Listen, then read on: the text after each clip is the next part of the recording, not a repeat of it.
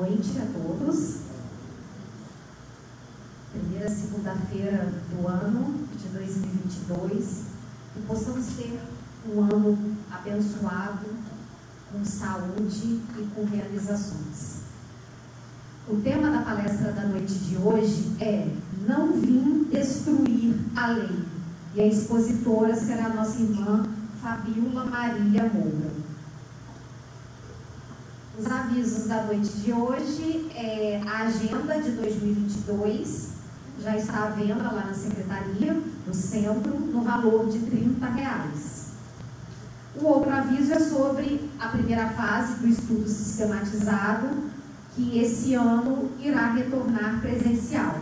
Pedimos a todos que se inscreveram para o ano de 2020, né, que foi quando começou a pandemia, que confirmem a adesão para 2022 na Secretaria do Centro. E na hora do passe coletivo, é, nós solicitamos os passistas presentes que nos ajudem na hora do passe, né, na vibração. Vamos então dar início com a nossa prece inicial, que hoje é do livro Vinha de Luz, de Francisco Cândido Xavier, pelo Espírito de Emmanuel. É a mensagem número 5, com amor. E, sobretudo, isto reveste-vos de caridade, que é o vínculo da perfeição.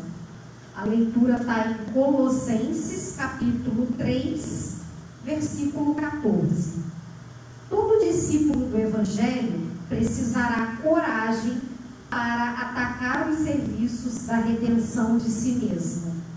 Nenhum dispensará as armaduras da fé a fim de marchar com desassombro sob tempestades. O caminho de resgate e elevação permanece cheio de espinhos. O trabalho constitur-se-á de lutas, de sofrimentos, de sacrifícios, do suor, de testemunhos. Toda preparação é necessária no capítulo da resistência Entretanto, sobre tudo isso, é indispensável revestir-se nossa alma de caridade, que é o amor sublime. A nobreza de caráter, a confiança, a benevolência, a fé, a ciência, a penetração, os dons e as possibilidades são fios preciosos, mas o amor é o tear divino que nos entrelaçará, tecendo a túnica da perfeição espiritual. A disciplina e a educação, a escola e a cultura, o esforço e a obra são flores e frutos na árvore da vida. Todavia, o amor é a raiz eterna. Mas como amaremos no serviço diário? Renovemos-nos no Espírito do Senhor e compreendamos os nossos semelhantes. Auxiliemos em silêncio, entendendo a situação de cada um, temperando a bondade com a energia e a fraternidade com a justiça. Ouçamos a sugestão do amor a cada passo na senda evolutiva. Quem ama, compreende, e quem compreende, trabalha pelo mundo melhor. Vamos então agora para a nossa prece inicial, agradecendo a Deus pela oportunidade de estarmos aqui nesse início de ano e pedindo, a Deus, nosso Senhor, é soberanamente bom, justo e misericordioso, que possamos, todos os dias agora desse ano que se inicia, trabalhar por um mundo melhor. Como disse na nossa página inicial, o amor é essencial. Com amor, nós conseguimos tudo. Até entender aquelas pessoas que são mais difíceis na nossa caminhada. Assim, mais uma vez, agradecidos pela oportunidade de estarmos aqui oportunidade de crescimento, de entendimento e de evolução, te pedimos a permissão para iniciar mais uma palestra aqui no Centro Espírita Caminho da Luz, dizendo graças a Deus.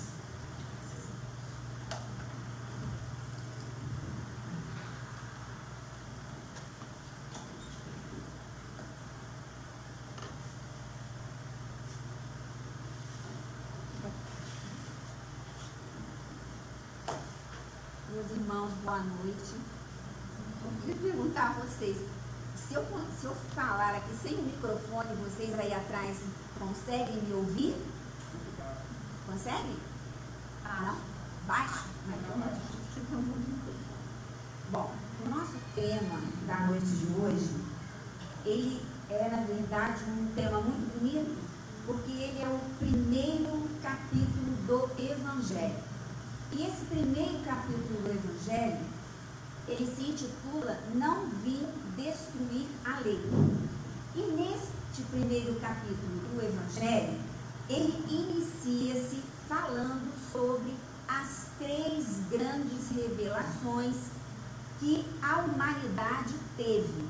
Além dessas três revela grandes revelações, ele também fala sobre a questão da aliança da ciência com a religião. E ele termina com instruções dos espíritos falando sobre é, a nova era.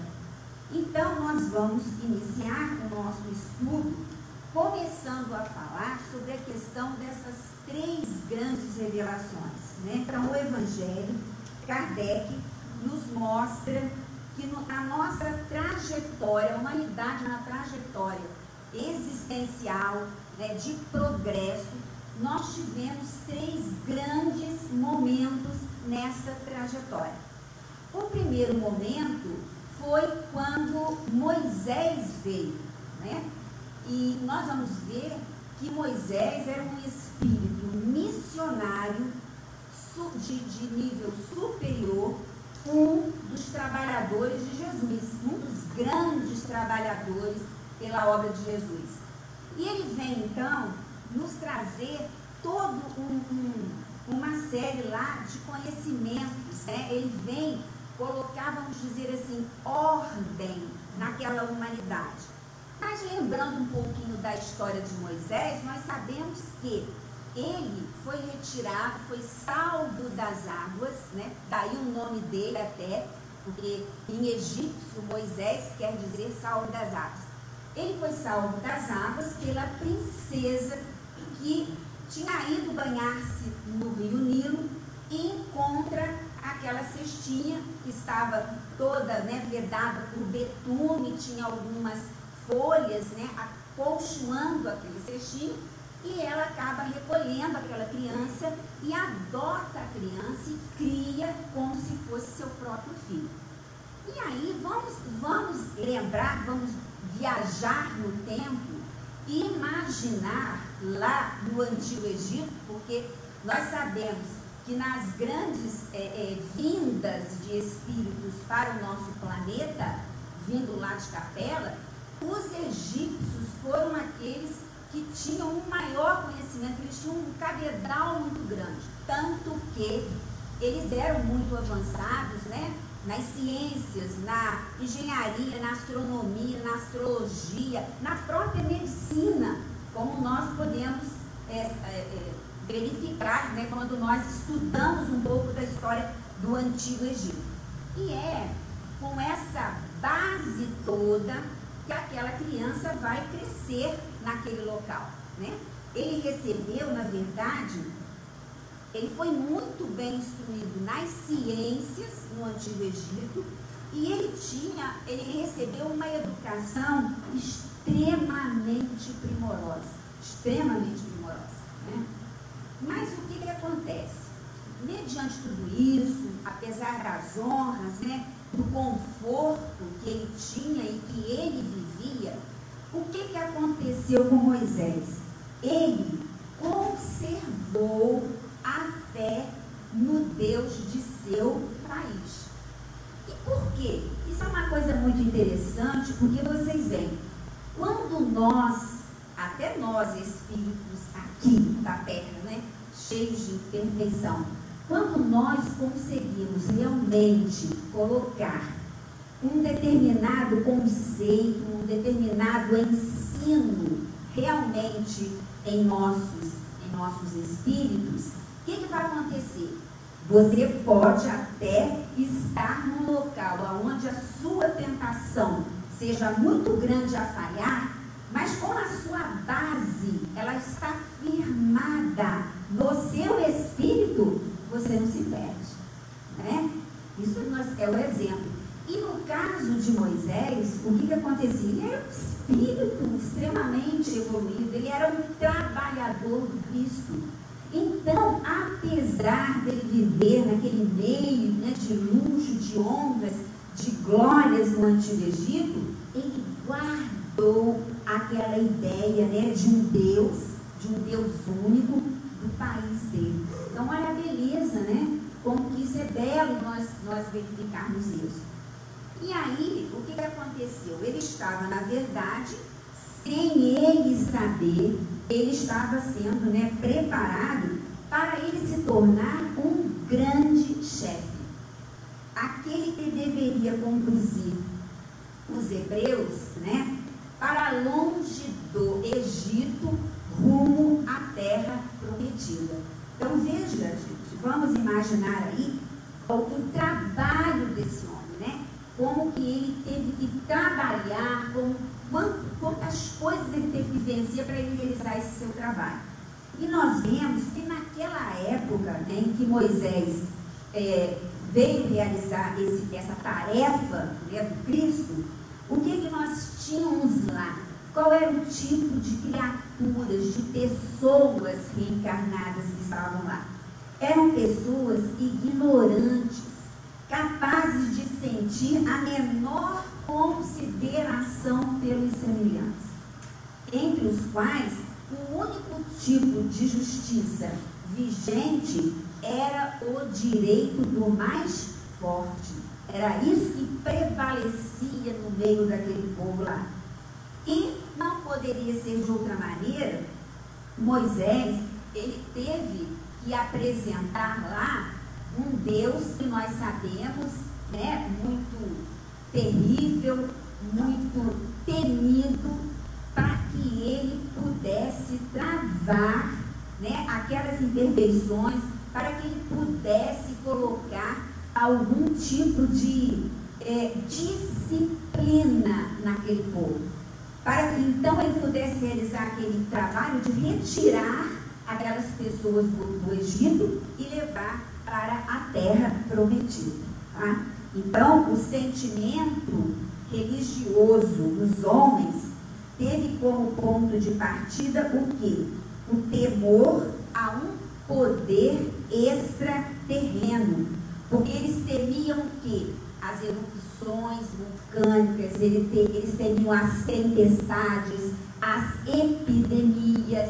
Então, naquela época, é, é, o que havia ali, o, o, que precisava, o que precisava fazer era justamente trabalhar com essa questão do tremor, para que você pudesse colocar freio naquela, naquelas criaturas.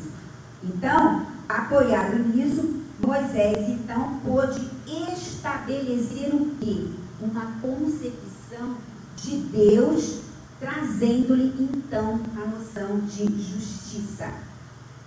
E nessa lei, né, nessa, nessa, nesse trabalho de Moisés, nós sabemos que ele, a, a, o trabalho dele foi assentado em duas bases. Né? Uma era a base é, de, de moralidade, né? que na, era o sentimento real religioso, que é quando ele recebe no Monte Sinai os dez mandamentos, que é o decálogo. Então ali estava aquela parte que até hoje ela é vigente para todos nós no plano da Terra. E a outra parte era a parte civil, era a lei disciplinar, era a lei civil. Essa lei civil ele estabeleceu com muita dureza, porque ele precisava ser muito duro naquela época para conseguir disciplinar o povo. Se hoje em dia, né, nós temos tanta dificuldade em sermos disciplinados em várias questões, né? de vencer aquele homem velho, de vencer a preguiça, a má vontade. Por exemplo, nós vimos aqui hoje, está chovendo, não está uma noite bonita, mas nós estamos aqui. Nós conseguimos ser disciplinados e viemos para cá, né, para executar o nosso trabalho, porque todos nós aqui juntos estamos realizando o quê? Um trabalho em conjunto. Então vocês imaginam. Então nessa lei, né, nós vimos que tem essa, esses dois lados.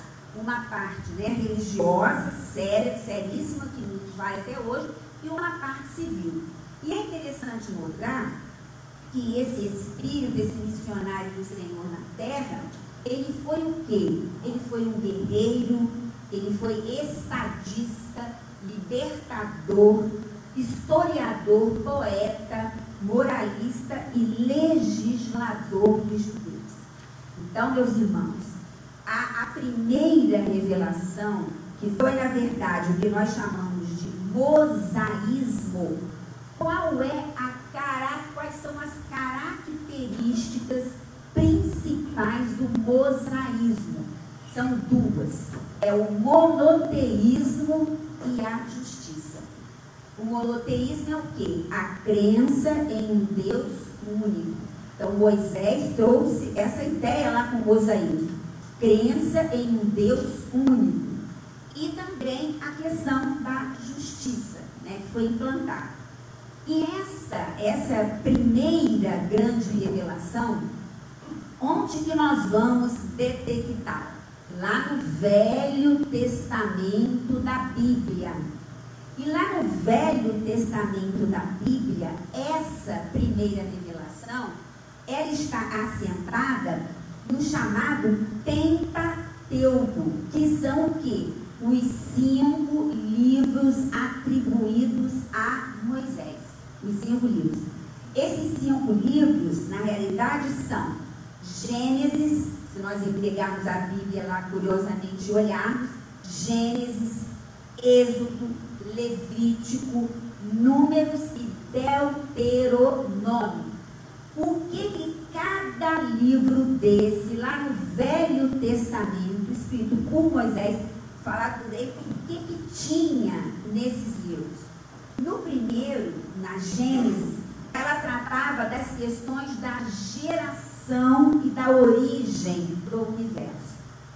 No Êxodo, ele tratou da saída do povo, é, é, do povo hebreu do Egito.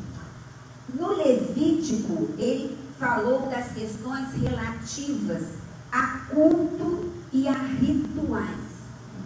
Em Números, estão registrados a contagem do povo, recenseamento e serviços militares. E o último dos livros, que é o Deuteronômio, nós temos os últimos discursos de Moisés. Então, nós vemos que é, Moisés trouxe um trabalho grandioso para a humanidade.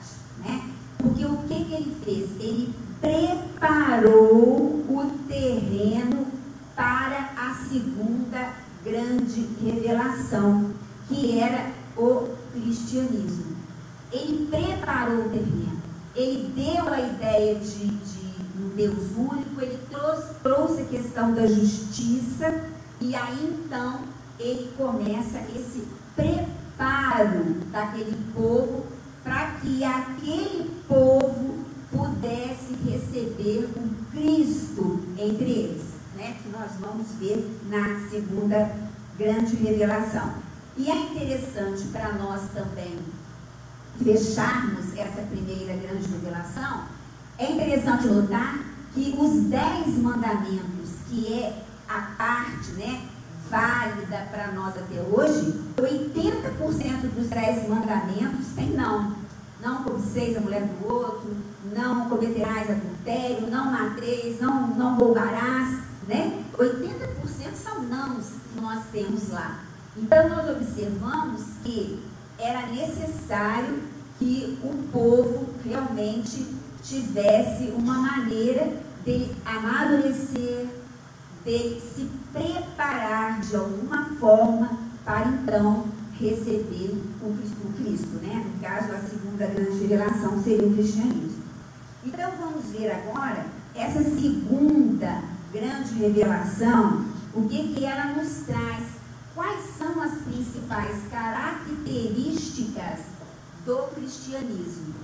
O cristianismo, na verdade, nós vemos que quando Jesus veio aqui, ele colocou lá de início que ele não tinha vindo destruir a lei. Né? A lei, a, a lei, a parte moral da, que Moisés trouxe, ou seja, o decálogo lá recebido mediunicamente no, no Monte Sinai, essa parte, Jesus não destruiu isso, ela foi mantida. Mas Jesus, ele veio fazer o quê? Ele veio cumprir essa lei, ele veio desenvolver essa lei, né? E aí ele começou a dar o verdadeiro sentido para que nós conhecêssemos na realidade quem é, que, é, o que era realmente Deus, né? Jesus traz isso para nós. E é por isso que se encontra nós, na, nessa lei um princípio de que dos deveres nossos para com Deus e os deveres nossos para com o próximo, que é o primeiro mandamento. Amarás teu Deus né, de todo o coração, de toda a tua alma e ao teu próximo como a si mesmo. Esse é o primeiro e o maior de todos os mandamentos de Jesus. Né? Então ele vem trazer, ele assentou a base dele nessa, na, nessa, dessa forma. Quanto às leis de Moisés, ele, ao contrário, as modificou, quer na substância, quer na forma, combatendo o que? O abuso das práticas externas e as falsas interpretações. Faz uma reforma radical, reduzindo a esta única prescrição. Eu já citei o amar a Deus de todas as coisas, ao próximo como a si mesmo. E ainda acrescentou que ali estavam toda a lei e os profetas. E ainda disse Jesus: O céu e a terra não passarão, sem que tudo esteja cumprido até o último iota. O que é iota? É uma letra, é a nona letra grega. E Jesus quis dizer que era necessário que a lei de Deus fosse cumprida, isto é, praticada na terra inteira em toda a sua pureza, com todos os seus desdobramentos e consequências. Então é interessante porque hoje, né, na, nas situações que nós estamos vivendo no planeta agora, nós estamos vendo, nós estamos ainda lutando para seguir Jesus. Lutando. Porque o que, que acontece? Nós, para seguirmos Jesus, a gente precisa se modificar por dentro. É uma modificação interna, é isso que ele veio nos mostrar. Que nós precisamos nos modificar de dentro para fora. Porque nós não vamos conseguir melhorar nada enquanto cada um de nós não for capaz de se melhorar por dentro. Porque quando você né, melhora internamente, você ilumina o que está ao seu redor. Você modifica também o que está ao seu redor. Então é isso que ele trouxe, né? É essa base que Jesus veio nos trazer. E aí nós temos que ver também que a autoridade da doutrina dele, ela, ele tinha uma natureza excepcional, né? A, a autoridade de Jesus residia na, na na, na questão da, da do, do, espírito dele ser excepcional. Dele ser um, um, um espírito que conhecia tudo. Ele era o Senhor de todos os conhecimentos. Ele foi aquele que, desde quando o nosso mundo começou a tomar corpo e forma, aonde não havia ainda seres habitando, ele já estava é, presidindo a formação da nossa, da massa planetária nossa, né? Com tudo, organizando tudo, até que fosse possível aparecer aqui os animais, os vegetais, os humanos, etc. Então vocês imaginem, né? Para se fazer um trabalho desta forma, o quanto foi, é, só podia ser mesmo um espírito extremamente evoluído, extremamente conhecedor das leis divinas. E praticava essas leis, né? Que era o mais importante dele. Mas aí, o que, que Jesus veio ensinar a nós, a todos nós? E esse ensino está valendo para o momento de agora que nós estamos vivendo também. Ele veio nos ensinar que, é, a nossa, que a nossa verdadeira vida, ela não transcorre na terra. A nossa verdadeira vida está lá no reino dos céus, está na espiritualidade. Veio nos ensinar o caminho que conduz a, a esse reino, a esse reino do, da, da superior, né? o, o reino da espiritualidade. Ele vem mostrar qual o caminho que nos leva para esse reino. Ele vem nos mostrar também como que nós temos que reconciliar com Deus e como que nós precisamos pressentir esses meios na marcha das coisas por vir para a realização dos destinos humanos. Então vejam que nós ainda, passado milênios, nós estamos ainda aqui lutando para compreender e executar isso que Jesus nos trouxe. Nós é uma luta constante, né? Quando é, nós temos é, nesse momento essa pandemia, o que, que eu observo? Que é um momento de, das pessoas olharem para dentro de si mesmas, né? de observar, de querer realmente se modificar, de realmente se encontrar consigo mesmo. Né? Porque ela oportunizou isso. E às vezes eu fico pensando, se nós acabássemos com tudo, porque vocês observem que é, é você começa a, a, a buscar um medicamento para um determinado vírus, já começa uma vacina, de repente já tem outras mutações. Já existem outras formas, né? Que são vírus. São extremamente poderosos, a grande realidade é essa, poucas pessoas conhecem a respeito deles. É muito difícil conseguir as curas. Por quê? Porque eles têm mutação, eles sofrem mutação é da natureza deles, né, nessa escala de evolução. E aí nós observamos, será que nós, se tudo fosse suspenso, não precisássemos mais usar máscara, se pudéssemos a, a, a, fazer os ajuntamentos sem nenhum tipo de medo, como que ocorreria? Será que nós estaríamos modificados? Será que nós aprendemos alguma coisa com a pandemia? em relação à nossa questão espiritual, né? Porque esse é o desafio, a nossa questão espiritual. Será que nós estaremos realmente aprendendo isso, né? Que é, é a pergunta que nós fazemos em relação e para nós mesmo em primeiro lugar. Mas nós sabemos também que o Cristo, ele não disse tudo, né? Algum, muitas dos ensinamentos do Cristo, ele deixou nas entrelinhas. Por quê? Porque na realidade ele precisava que houvesse um progresso, que a ciência evoluísse um pouco mais, para que nós pudéssemos entender alguns aspectos da doutrina dele.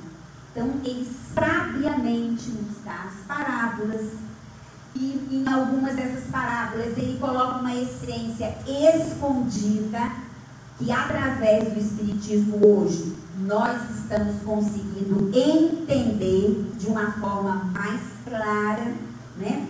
Ele precisava desse avanço da ciência para que aquilo que ele falasse não caísse no sobrenatural, né?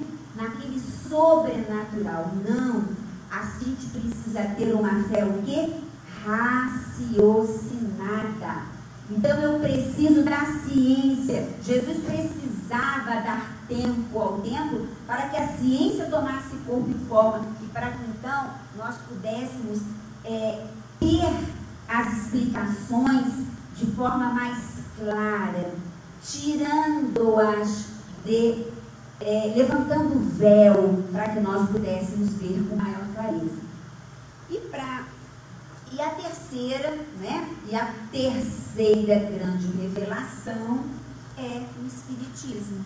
Né? Porque com o advento do Espiritismo, nós tivemos aí a condição de ter agora essa fé raciocinada. E quando nós lembramos, né, no advento do Espiritismo, nós vemos que o começo, porque nós temos que lembrar o seguinte: Espíritos falam desde o Antigo Testamento, né, gente? A série de, de fenômenos mediúnicos que estão relatados na Bíblia são muitos.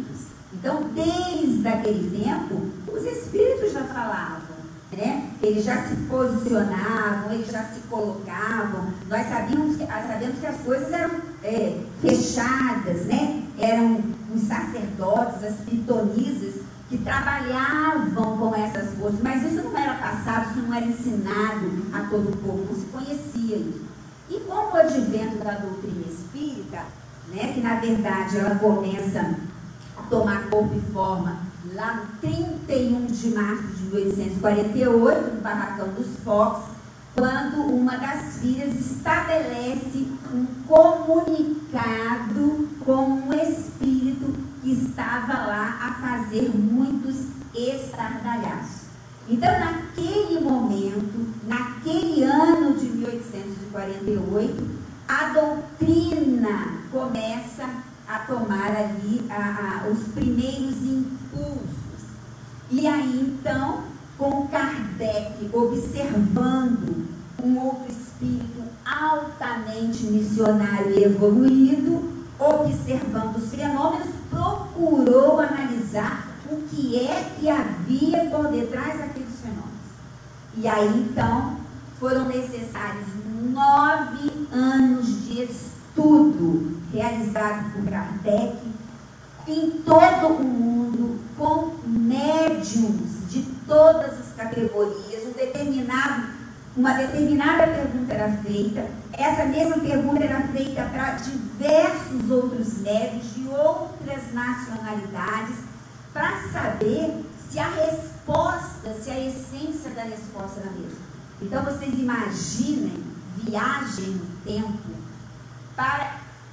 É até difícil de imaginar, gente, o trabalho que foi isso. E aí, lá no, no, no dia 18 de abril de 1857, surge agora o livro dos Espíritos. E agora então o Espiritismo toma corpo e forma. Né? E aí ele vem como uma ciência nova revelar por meio de provas irrecusáveis a existência da natureza do mundo espiritual e as suas relações com o mundo corpóreo. Vocês já imaginaram isso? Porque agora nós podemos estudar, nós podemos compreender o que, que é né, essa relação do mundo espiritual conosco. Relação essa que sempre existiu, mas que nós não conhecíamos, nós não, não sabíamos as leis que regem esse intercâmbio mediúnico. E aí, ele vem nos mostrar a comunicação dos vivos com os mortos com a prova da continuidade da vida além do túmulo. Gente, isso é maravilhoso. E vocês já imaginaram aquele que acredita em nada, que não acredita que a vida continua? Porque existem pessoas assim. O sofrimento que é. E o mais lindo disso tudo é que nós temos hoje as provas reais, né? Existe na literatura, quando nós vimos, por exemplo, literatura de vidas passadas, espíritos que conseguiram lembrar toda a sua existência E foi possível quando se pesquisou, quando começou a adentrar naquilo que aquelas pessoas relatavam, conseguiu-se prova patente real que realmente ela já havia tido uma outra vida, né? E que o espírito estava ali mais vivo do que nunca, com outras oportunidades, com outra existência, trilhando a sua evolução. Então, olha a beleza, a profundidade disso, né? E ele fala também aqui, ele vem nos mostrar não mais coisas sobrenaturais, mas ao contrário, como uma das forças vivas e sem cessar atuantes da natureza, como a fonte de uma multidão de fenômenos até hoje incompreendidos e por isso relegados para o domínio do sobrenatural e do fantástico.